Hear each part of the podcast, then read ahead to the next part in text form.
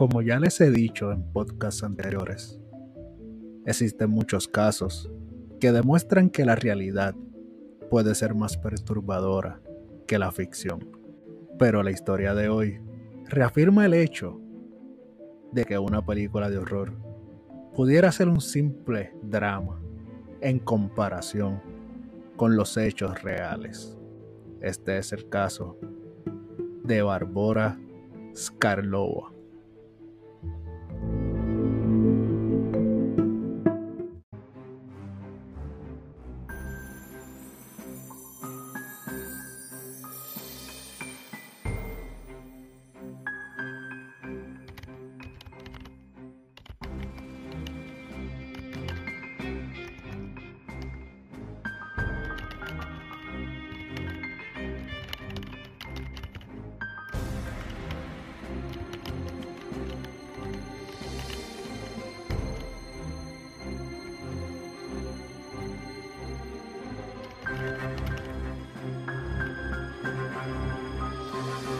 Esto es Mundo Escéptico.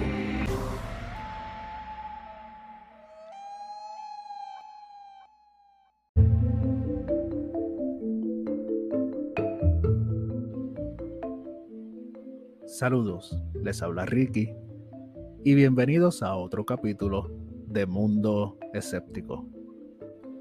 Y el día de hoy les traigo un caso de horror puro que nos deja en visto que los monstruos aún existen, puesto que estos sucesos, aunque no lo creas, sucedieron a mediados de la década del 2000. Nuestra historia comienza con una mujer llamada Clara Maurova, nacida en Checoslovaquia en el 1975. Clara sufría de esquizofrenia, condición por la cual vivía obsesionada con los temas místicos, el esoterismo y la religión, lo cual la llevó a creer desde muy joven que había sido concedida con una misión asignada por Dios, considerándose a sí misma como la Juana de Arcos de nuestros tiempos. Su hermana menor, Caterina Maurova, tenía ideales similares. Ella vivía a las sombras de su hermana mayor, siguiendo así sus pasos y mandatos.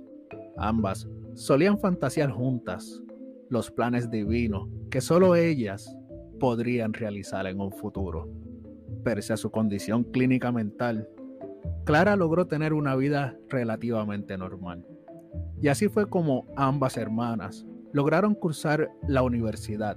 Pero Clara fue la primera en dejar su hogar, juntándose con un hombre mayor que ella, con el cual tuvo sus hijos, Jacob y André. Años después, su esposo la abandonaría por la violencia familiar debido al supuesto carácter de Maurova, dejando a dos niños de 8 y 10 años al cuidado de una madre mentalmente inestable. Con el tiempo, la soledad que comenzó a sentir Clara hizo que invitara a su hermana a vivir con ellos. Mientras Clara cursaba sus estudios de pedagogía en la universidad, conoció a una niña llamada Barbora Skarlova. Durante días conversaron y se hicieron amigas, pero la pequeña Barbora escondía un macabro secreto. Barbora Skarlova padecía de hipopituitarismo. El hipopituitarismo, según la Biblioteca Nacional de Medicina de los Estados Unidos, es una afección en la cual la hipófisis no produce cantidades normales de alguna o de todas sus hormonas, como por ejemplo la hormona del crecimiento, que estimula el crecimiento tisular y óseo, condición que la hacía parecer una niña cuando en realidad contaba con 32 años de edad. De sus padres e infancia no se sabe nada, excepto que fue encerrada en un centro psiquiátrico siendo un adolescente, puesto mostraba claros rasgos de psicopatía. Barbora se percató de la enfermedad que la afectaba, siendo muy joven, y no dudó en usarla a su favor. Como muchos psicópatas, la mujer era brillante y sabía cómo manipular a la gente para que hicieran lo que ella quería y la protegieran. Es con esta habilidad de manipulación que Scarlova logró convencer a Clara que era una niña que necesitaba ayuda, asegurándole que había escapado de un centro de menores por los maltratos y que no tenía dónde ir. Por lo que Clara decidió llevarla a su casa en Kurrim, a 200 kilómetros al suroeste de Praga. Aún con la esquizofrenia, Clara era una buena madre y cuidaba muy bien de sus hijos, quienes no tenían quejas del trato de su madre. Pero la llegada de la nueva integrante a la familia hizo que todo cambiara. Según consigna el diario inglés Daily Mail, Barbora comenzó a sentir celos porque Clara le prestaba tanta atención a sus hijos, por lo cual comenzó a cometer travesuras y desastres en el hogar, los cuales luego decía y convencía que habrían sido los niños quienes los hicieron, metiendo en problemas a Jacob y André. Las cosas empeoraron cuando Barbora incitó a Clara y a Caterina a unirse a una secta religiosa denominada el Movimiento Grial, cuyo líder, conocido como el Doctor, se comunicaba con sus feligreses por mensajes de texto y les recomendaba que practicaran el canibalismo, la promiscuidad sexual y el incesto. El movimiento Grial es una organización que se originó en Alemania a fines de la década del 1940, inspirada en la obra del autoproclamado Mesías, Oscar Esbernhardt, debido a que las hermanas ya sufrían de alucinaciones religiosas que las hacían creer que tenían una misión impuesta por el mismísimo Dios. No se le hizo muy complicado a Barbora convencerlas a que se unieran a esta secta. Y después de unirse a la secta, ya en el 2006, Barbora convenció a las hermanas Maurova de meter a los dos hijos de Clara dentro de unas jaulas de hierro que escondió en el sótano de la casa. Jaulas que fueron construidas por un ingenuo herrero del pueblo. Con el paso de los días, comenzó a abusar de ellos y torturarlos de la peor forma imaginable. Según relató uno de los menores de edad en el juicio, su madre, su tía y Barbora los golpeaban, les quemaron las extremidades con cigarrillos, los amordazaron, los azotaron con cinturones, intentaron ahogarlos, los dejaron desnudos y durmieron sobre sus propias heces. Los bañaban con cubetas de agua fría, ya para cuando los niños estaban a punto de morir de desnutrición. Skarlova, quien estaba obsesionada con el cuento de Hansel y Gretel, convenció a las hermanas de engordarlos para luego practicar el canibalismo. Declaraciones mencionan que Clara le quitó piel de los muslos a su hijo, Ondre, haciéndolo sacar su pierna por entre los barrotes de la jaula, el cual agarraron con fuerza y cortaron con un cuchillo para cometer dichos actos. Al mes siguiente, era el turno de su otro hijo, Jacob, a quien obligaron a sacar la mano y procedieron a cometer el mismo ritual de tortura en su brazo. Para estar al pendiente de lo que hacían los niños en las jaulas mientras ellas no estaban, Barbora compró un equipo de vigilancia usado para bebés recién nacidos y lo instaló en el sótano. Las torturas a ambos menores, André y Jacob, continuaron por todo un año, hasta que el 7 de mayo del 2007, un vecino compró la misma tecnología y al conectar en la cámara para vigilar a su hijo, las señales de los dispositivos se cruzaron por error, permitiéndole al vecino observar la escalofriante escena de un menor desnudo en una jaula. Impactados ante semejante escena, dieron de inmediato aviso a las autoridades, quienes llegaron enseguida a investigar la denuncia. Al entrar al sótano, quedaron congelados con la escena. Dos niños desnudos en una jaula, acostados entre sus propios excrementos, y una niña llorando, desconsolada, pidiendo ayuda. Y de seguro se estarán preguntando de dónde salió esta niña. Pues la niña que encontraron era nada más y nada menos que Barbora Skarlova, quien se hizo pasar por una niña de 12 años llamada Anika, y quien dijo a las autoridades que había sido adoptada por Clara. Los oficiales arrestaron a las mujeres y se llevaron a los niños a un hospital.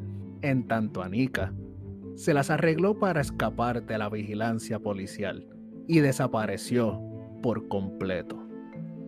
Ambos niños testificaron en el juicio y luego de recuperarse fueron puestos en custodia del Estado.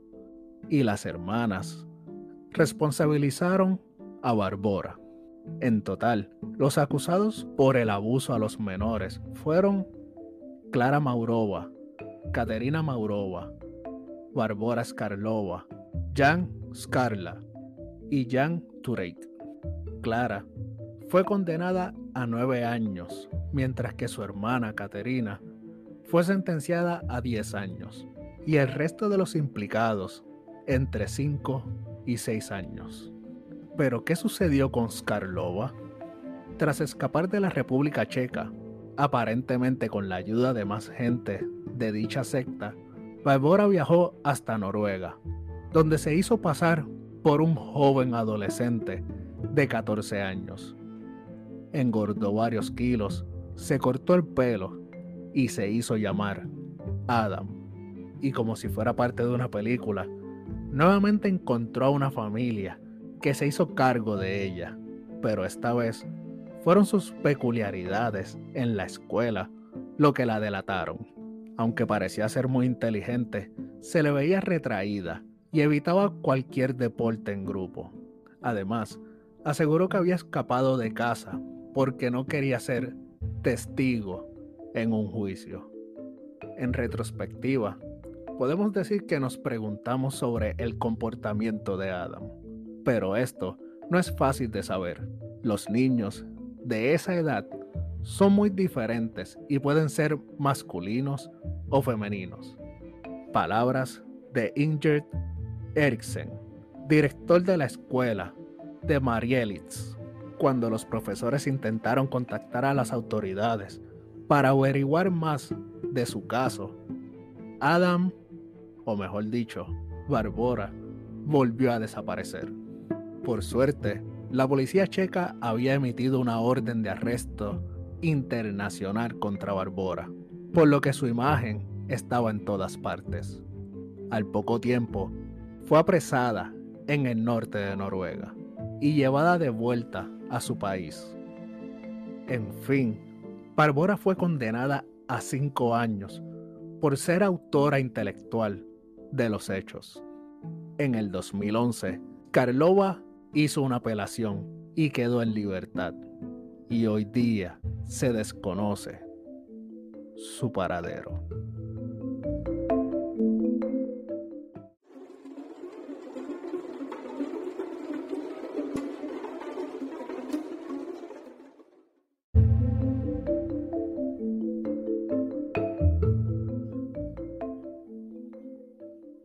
Sé que la historia de este caso te debe de sonar muy similar a una película de horror.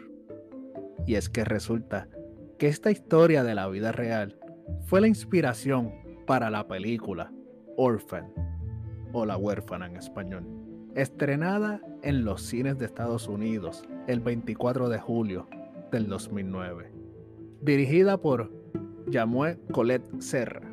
Y aunque esta película, a pesar de que considero que es muy buena y con un desenlace inolvidable e innovador en su momento, no llega a los niveles de maldad que nos trajo la vida real. Pero tú, ¿qué opinas de este caso macabro? ya conocías la historia de Barbora. Déjame tus comentarios a través de mis redes sociales. Búscame en Instagram como mundo.escéptico y en Facebook me encuentras como Ricky Pan Blanco, Mundo Escéptico. Y aprovecha la estadía en este mundo y hazte parte del grupo oficial Escépticos, donde puedes compartir memes, fotografías y videos y cualquier contenido relacionado a la temática del grupo. Y estén pendientes de todas mis redes sociales, ya que se acercan nuevas sorpresas y proyectos. Y no olvides buscar mi canal de YouTube, Mundo Escéptico Podcast. Y recuerda hacer lo propio del canal, dándole a seguir y activando la campanita para que estés al pendiente de las actualizaciones del mismo. Y si el contenido es de tu agrado, comparte con tus amigos y seres queridos para que la comunidad de escépticos siga creciendo. También recuerden que si escuchan este podcast a través de Spotify, me pueden ser de gran ayuda calificándolo con 5 estrellas. De esta manera, estarán contribuyendo a un servidor a posicionarse dentro de esta plataforma. No me puedo retirar sin antes mandarle un saludo a toda la comunidad de escépticos que me escucha y se mantiene al pendiente de cada episodio. Y sobre todo, un cordial saludo para Valerie Cruz, quien fue la persona que me hizo la petición de este fantástico tema. Espero que el desarrollo del mismo haya cumplido con tus expectativas y lo hayas disfrutado tanto como lo hice yo, estudiando y preparándolo. Sin más que decir, me despido. Que tengan una linda semana y nos escuchamos en un próximo capítulo de Mundo Escéptico.